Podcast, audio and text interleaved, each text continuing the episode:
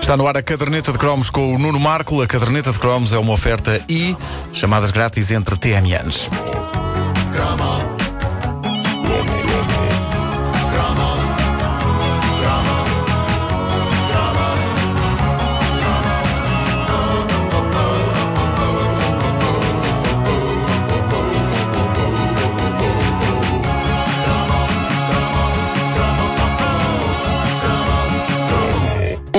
Da mulher é na cozinha. E agora? Foi isso. Pelo menos era isso que se pensava há muitos, muitos anos. Quando um dos maiores best-sellers literários se chamava A Mulher na Sala e na Cozinha. Pá, mítico. É um livro, esse livro. Muita gente ainda o guarda. É um livro que, que muitas mulheres ainda hoje estimam, eh, É curiosamente. porque tem regras também de, de etiqueta, como Tem, tem, tem, mesa, tem. é verdade, como receber os convidados. E, É, e tem- e- e consta que tem boas receitas. eh, Ainda, on- ainda ontem vi o livro A Felicidade Conjugal, Sim. também Sim. é parecido com esse, e eh, abri ao calhas e havia uma fotografia ah, ou uma imagem de uma mulher na cozinha e a legenda é: É bom que o marido se habitue a ver a mulher de avental na cozinha. Epá, isto não é, isto não é inventado. Pá, isso é isto era- incrível, pá, isso é inacreditável. É a realidade há uns tempos. mas hoje em dia o- este livro ainda é muito procurado e, e é continuamente reeditado, A Mulher na Sala e na Cozinha, e, e há quem goste dele, obviamente que não pela maneira machista como trata as mulheres. Pá, Afinal de contas, não há nenhum livro que diga onde é suposto estar o homem. Embora eu adorasse ler um livro chamado O Homem no Sofá e na Garagem. mas, mas consta que sim, que ela, que ela há receitas boas e ela há dicas eh, interessantes. Mas eu, eu gosto da especificidade dos locais no título. A mulher na sala e na cozinha. E eu acho que fizeram sequelas que venderam menos. A mulher na casa de banho e no hall de entrada. Não vendeu e, tanto, não. E a mulher dentro da despensa e naquele cantinho onde está a cómoda. Hoje, os livros de culinária já não são exclusivamente femininos, boa parte deles são escritos por chefes homens até, e cada vez há mais homens a experimentar as delícias da culinária. Mas, na era croma, as coisas não eram assim. Parece que não foi assim há tanto tempo como isso, mas na nossa infância e juventude, a cozinha ainda estava bastante direcionada para as mulheres e para as raparigas. Veja-se o caso de um livro mítico que a minha mulher descobriu ontem eh, nos seus pertences e que eh, percebi boa parte das gaiatas tiveram nos anos 80. É um livro de origem francesa, escrito por Monique Félix, cujo título original era Miam Miam, je cuisine mes petits plats. Mas que a editora Verbo em Portugal decidiu rebatizar como Cozinha Infantil os petiscos da Anitta. Talvez porque os livros da Anitta, que também eram da Verbo, eram um dos maiores sucessos editoriais da altura. Eram verdadeiros manuais das miúdas sobre como ser menina nos anos 70 e 80.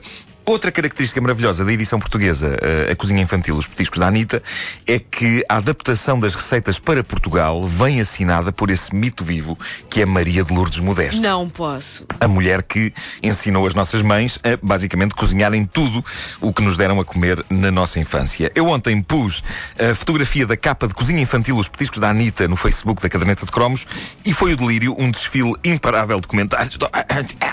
Bebe, está aqui um bocadinho, bebe. bebe. Isso já não se consegue beber. Café não. Já tem, já tem umas horas.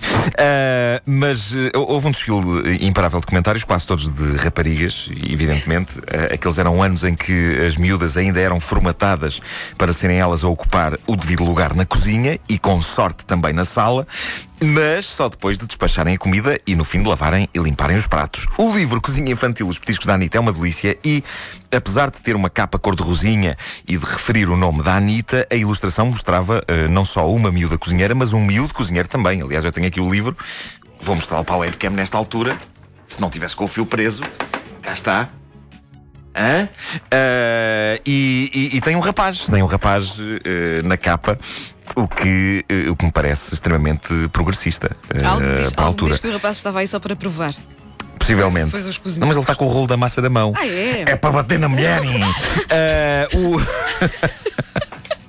O- o- lá dentro, dentro deste livro eh, há uma coleção de receitas fascinantes, ilustradas a par e passo e com uma simplicidade e uma clareza que fazem com que eu próprio queira começar a cozinhar. O, o drama dos modernos livros de culinária, para mim, é que são hiper sofisticados. As eh, fotografias que lá estão são do resultado final e, e são tão bonitas que sobem a fasquia do resultado de uma forma tão impossível que eu desisto antes sequer de pegar nos ingredientes. E são coisas complicadíssimas, com conceitos como eh, confitados e ingredientes que só existem em lojas gourmet, onde uma pessoa se sente mal ao entrar de ténis encardidos e todos os meus ténis estão encardidos neste momento.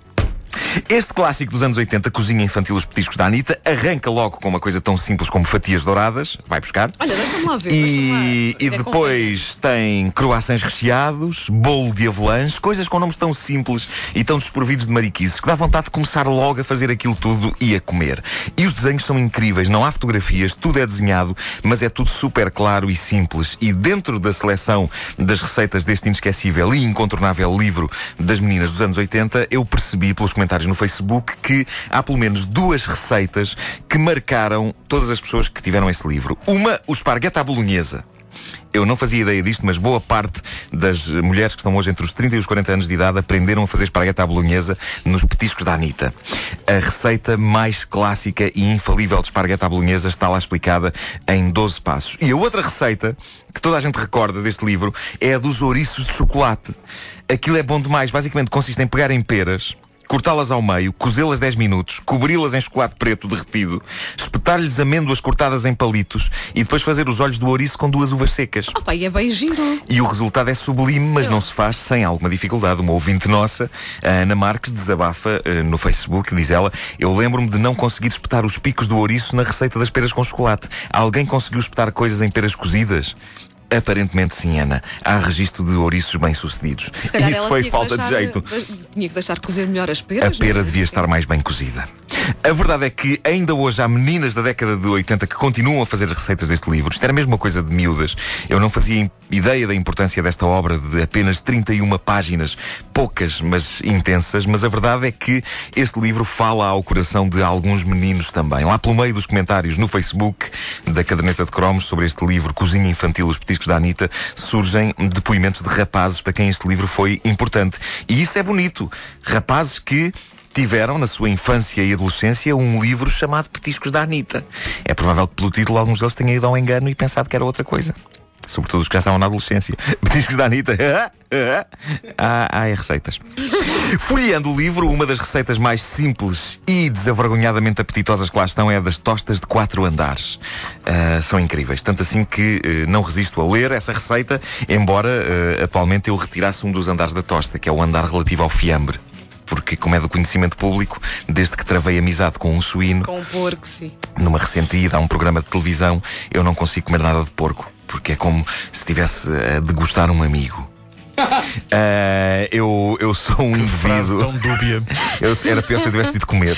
Ah, eu, sou, eu sou um indivíduo para quem atualmente a carne de porco alentejana é um prato de amêijoas com batatas fritas.